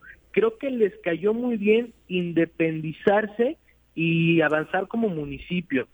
Sin embargo, sigue prevaleciendo eh, pues la pobreza en muchos de los sectores eh, del municipio que también dependen del comercio, que también dependen del turismo. Pero respondiendo a tu pregunta, creo sin lugar a dudas que les vino muy bien independizarse. Oye, Dani, ¿cuánto nos hacemos de Cuernavaca a Coatetelco? Media hora, 40 minutos a lo mucho. En vehículo. Sin, sin problema. En vehículo, en vehículo te vas eh, toda la autopista del Sol, sales al Puyeca, bajas al crucero del Puyeca e inmediatamente a mano derecha ahí está el crucero Cuatetelco que te lleva sin pierde directo hacia el muelle. Ah, yo le quería preguntar a Juan Carlos. ¿Cómo, ¿Qué, cómo llegar? Hoy sí, sí, ¿Sí conoces Coatetelco, Juan Carlos? Te, va a decir que pagues la caseta Tlalpan, al- de seguro. No, claro que sí sé llegar, pero aparte, hoy la tecnología nos ayuda mucho. Pueden sacar su Exacto. celularcito. Bien, bien bajado. Pues. Bien bajado ese si no balón. No estamos sé, en- pero pongo el güey. Sí, eh, tienes razón. Esa pregunta aplicaba cuando estaba Juanji, que no sabe de tecnología Sí, y sí, pero se perdía si no le explicabas sí. antes, ¿no? Ahora ya Sí, sí, no sí. tenemos Ahora conflicto con las aplicaciones. Dani, muchas gracias. Muy buenos no, hombre, a días. ustedes nos vemos el fin en Coatetelco. Disfruten mucho. Un abrazo. Un abrazo. Sí se antoja, Ah, ¿eh? La sí, verdad. siempre. eh, es, es un muy buen plan. eh, y desafortunadamente es de esos puntos en los que te dan ganas de ir y luego dices, oh, la seguridad, Sí. tal vez, no sé, mejor me lo pienso y me echo mi pescadito en casa, ¿no? Pero Pero no, vale la pena. Y luego llegas ahí hasta Las Vegas, Acapulco, Acapulco 2, este, un- una serie de, de lugares en donde se puede comer de manera rica. y el clima es delicioso. Delicioso, de Una pronto tarde y- comiendo ahí mariscos Sí. es. De pronto llegan y te venden queso, gente que hace queso Bueno. ahí en Miacatlán, muy bueno, por cierto. Y pues desde luego llegan los este estos tríos de norteño, Ah, ¿no? claro. A poder este, entonces te puedes aventar una tardecita a gusto, ¿eh? Escuchando musiquita, Sí, pues, comiendo, una chelita y relajante la vista Después de la lago. carrera que nos vinieron aquí. a Ándale, Ándale. exactamente, para recuperar fuerzas, mano. Bueno, hablando de esta eh, libertad de transferencia que al parecer ya no tendrá el Ejecutivo Estatal eh, por decisión del Legislativo, ayer habló la secretaria de Hacienda, Mónica Bogio, y obviamente no está de acuerdo en esta determinación. ¿Y saben por qué? Dijo que el Poder Ejecutivo le ha dicho ya al Congreso local que debe eh, repensar este tema porque es muy importante que el paquete fiscal del 2022 mantenga la libertad de transferencia de recursos. ¿Por qué? Pues porque si no, los morelenses estaríamos en un grave problema, porque el Ejecutivo Estatal no tendría forma de responder de manera inmediata ante situaciones urgentes como ocurrió en la pandemia y eliminar esta facultad complicaría la operatividad de las diferentes secretarías. Claro, como la respuesta presupuestal para apoyar a los morelenses en pandemia fue tan rápida, pues imagínense si pasa otra cosa, no, podrá, no podrán actuar de manera tan efectiva, ¿no? Pues entonces, Eh, ¿para qué hacen esas no, cosas? Pues ya, miren, aquí No, están bueno. 100 varos, hagan lo, lo que ustedes gusten, este señor cosa, gobierno del estado, ¿no? Sí, claro. Es, Bueno. es verdaderamente terrible, no, hombre. Eh, dice Marta Fernanda, ah, yo también estuve en la vacunación de 2030 y también los papás les estaban Sí. llenando el formulario y se ventanea, entre paréntesis, dice, me incluyo. De hecho, es- no- nos daba mucha risa cuando veíamos estas filas de esta Ajá. edad, de que se iban acompañados con sus papás. claro. Hoy yo lo entiendo más porque, pues sí, de, de los 15 a 17 es más común o este que los papás acompañen a los hijos. Claro. Algunos todavía los llevan a la prepa. Este, O que se iban a formar, ¿no? En Sí, lugar sí, de- sí. de- En lugar- sí, se iban a Había- formar había para entrevistas apartar el lugar, sí es cierto. Pero, Pero bueno, en fin. 8 con 42, vamos con Brunito. Pelotas, las pelotas, las pelotas juega usted. No hay deporte en este mundo donde no las use usted. Las pelotas, las pelotas, las que sueña para usted. Son las de Ninelli, Niurka, Maradona y Pelé. Las pelotas, las pelotas, las pelotas, sabe usted. Son las mismas en Bilbao. En en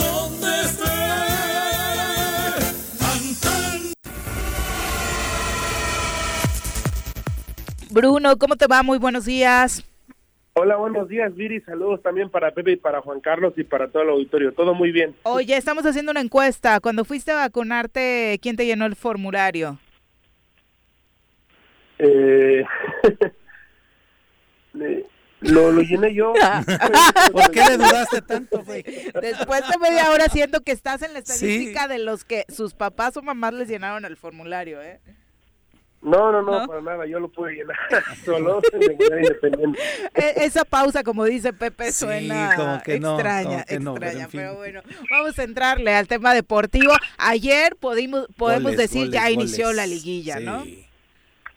Sí. Ayer, inició, bueno, ayer iniciaron la verdadera liguilla porque el día miércoles eh, fue fatal con ese par de ceros a ceros entre las Águilas de la Mente Pumas y las Águilas de la América y posteriormente el Monterrey Atlas, que fue un poquito mejor que el partido, pero pues que el partido primero, pero pues tampoco tuvo goles y pues una Liga MX que bueno, para el día miércoles un contraste tremendo. Primero, pues al- a, las desde las once y media y dos de la tarde ves partidos de, de la Champions y posteriormente en la noche ves la liguilla del fútbol mexicano y pues sin duda que es un contraste Te lloran los ojos.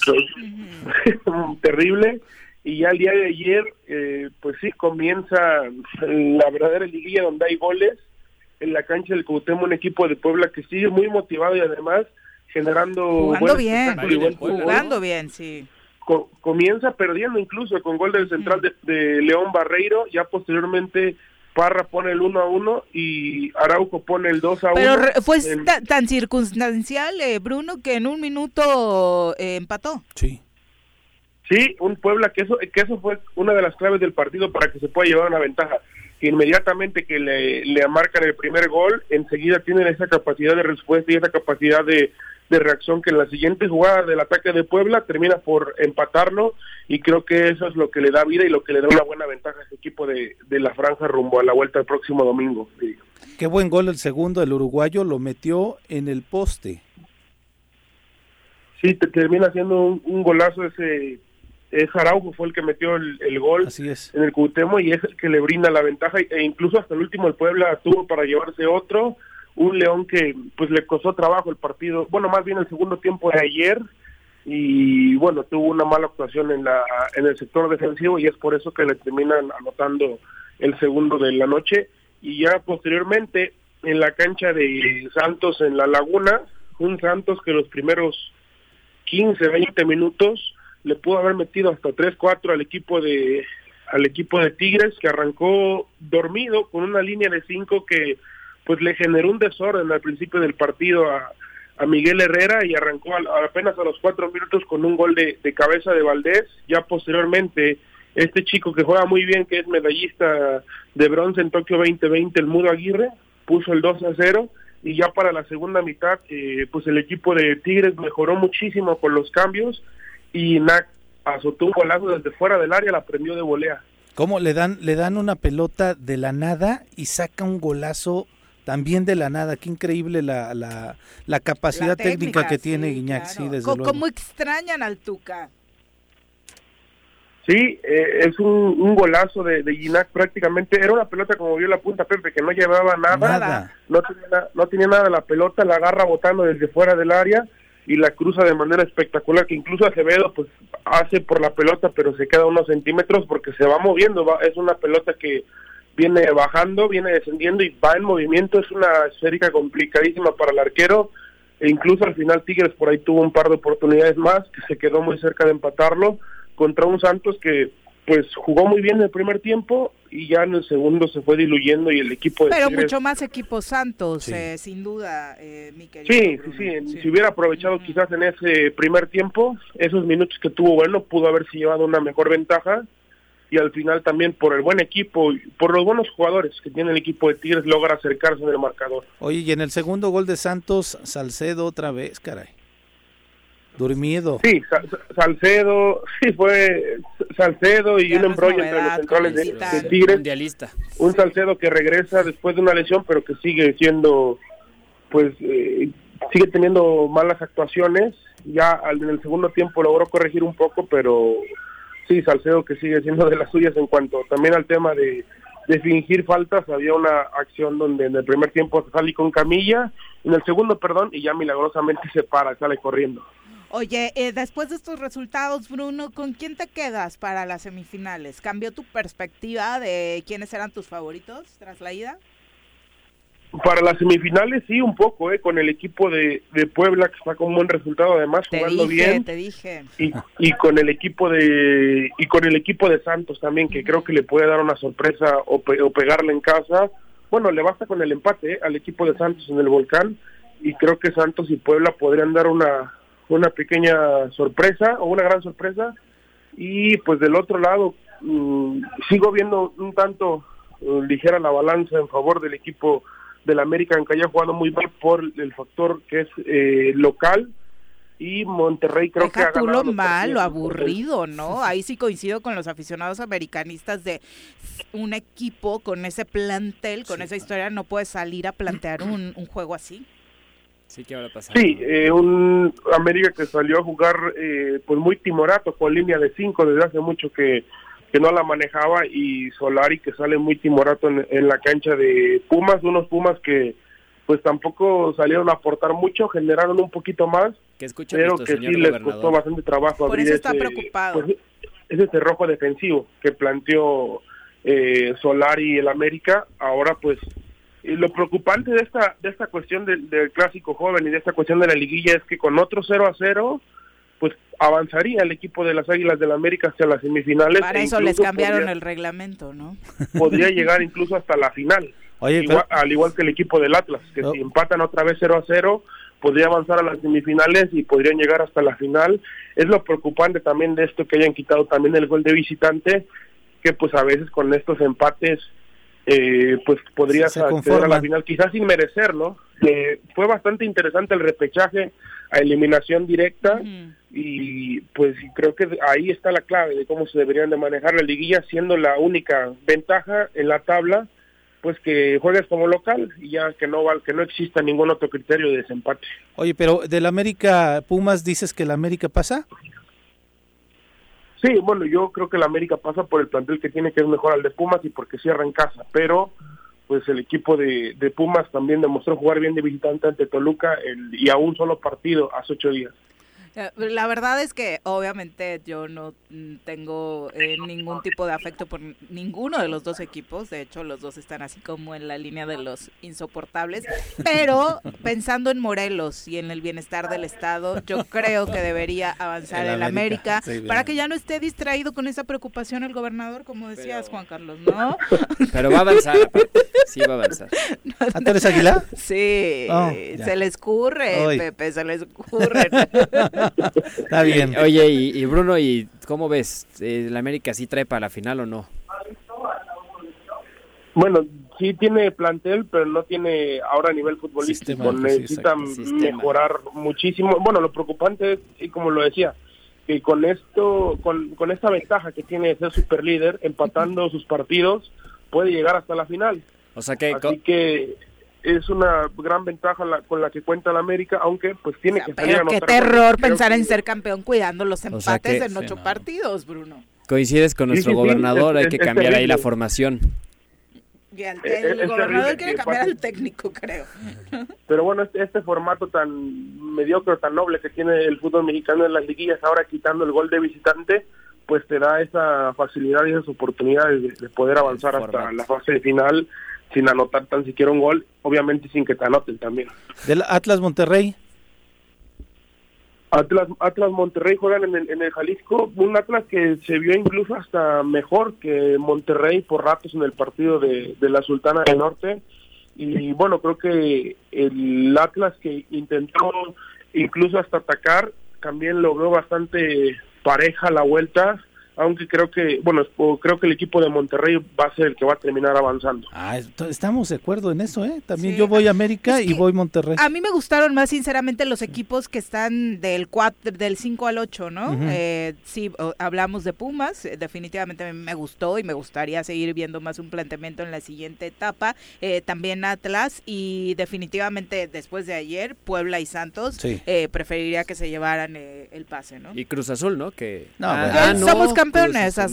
seguimos siendo campeones. siendo campeones y jugando una liguilla espectacular. ninguno volvió a la normalidad. ¿eh? En ninguno de nuestros partidos dimos pena buscando un 0-0. Ya había mal acostumbrado a la afición, los, engañó, los hizo creer. o no campeones lo jugando espectacular. ¿De qué te sirve ser campeón si vas a presumir en tu historia un partido en el que metiste un gol de tu portero gordito de churro en el último Discriminación. ¿De qué te sirve ser campeón si en tu primer partido de liguilla estás cuidando un 0-0? Oye, Bruno, Bruno. Bruno, la risa Bruno, molesta, ¿eh? Bruno, ¿quién tiene? Bruno. ¿Quién tiene más este campeonatos? En Porque tienen 50 años más que nosotros. 50 años más que Es una pregunta aquí a nuestro especialista, Bruno. 50 años más que Cruz Azul. la ventaja de 23 años que sin no título Que no se engañen. Cuatro, que no se engañen. Nos, vinieron a pie el estadio y así nos, así nos pagan con estas groserías. 50 años más de ¿eh? existencia y 14 títulos y se dicen grandes. Les prestamos, les prestamos el estadio y así nos pagan, ¿eh? Se los rentamos, les pagamos. Les prestamos. Les pagamos prestado les pagamos porque creo que andaban en problemas económicos. Pero bueno, ya, a mis amigos cruzazulinos y cruzazulinas. Me, me contuve con la marca feminista, ya, no se, ya no se ilusionen de más. No es ilusión, actual campeón del fútbol mexicano. Bruno, ya, por culpa de Juan Carlos no hablamos de la tercera división. ¿Qué agenda hay este fin de semana? Hoy. Sí, ¿qué agenda hay? De hecho, hoy arranca eh, el equipo de Tigres de Otepec visita a los Leones de Amecameca el día de hoy a las 4 de la tarde. Partido que podrá seguir a través de la página del equipo Atlético Yautepec. Ahora sí vamos a, vamos a ir con el equipo a transmitir a Mecameca. También el equipo de CDI en Yautepec mañana a las 4 de la tarde contra Iguala. Eh, Iguanas FC mañana contra el equipo de Académicos Jojutla y los Cañeros Jojutla que reciben mañana en la perseverancia el equipo de Tlapa FC y también el equipo de Juniors juega el día de hoy a las 3 de la tarde ante el equipo de Bravos de Juárez. Eso son, ese es el calendario de los equipos morelenses en la tercera división del grupo 7 que ya, pues, bueno, esta es la penúltima jornada antes de que se termine la primera vuelta. Muchas gracias, Bruno. Y obviamente ya el lunes lo platicaremos, seguramente eh, con todo el previo, pero parece ser que sí el balón de oro va a ser para Messi, ¿no? Sí, parece ser que el balón de oro va a ser para Messi, aunque pues muchos habían preferido que fuera para Robert Lewandowski por el buen momento que vive, pero creo que al final la Copa América iba a terminar va a ser la diferencia. dándole ah, se coronó River, por cierto, ayer, ¿no? Sí, Juan Carlos y Pepe, saludos a todo el auditorio. Saludos, ya campeón de Argentina, el River Plate. ¿Qué tal? Pues Juan Carlos, muchas gracias por acompañarnos. No, gracias a ustedes. Juan Carlos, gusto verte. Un gusto. Igualmente. gracias, Viri. Que estén muy bien, saludos a la gente. Ya nos vamos, que tengan extraordinario fin de semana. Síganse cuidando mucho, la pandemia no ha terminado. Medidas sanitarias, por supuesto, y obviamente pendientes de la agenda de vacunación que haya para adolescentes en los diferentes municipios de Morelos. Se las estaremos compartiendo para que todos ya eh, podamos estar vacunados. Muchas gracias, que tengan excelente fin de semana. Sí.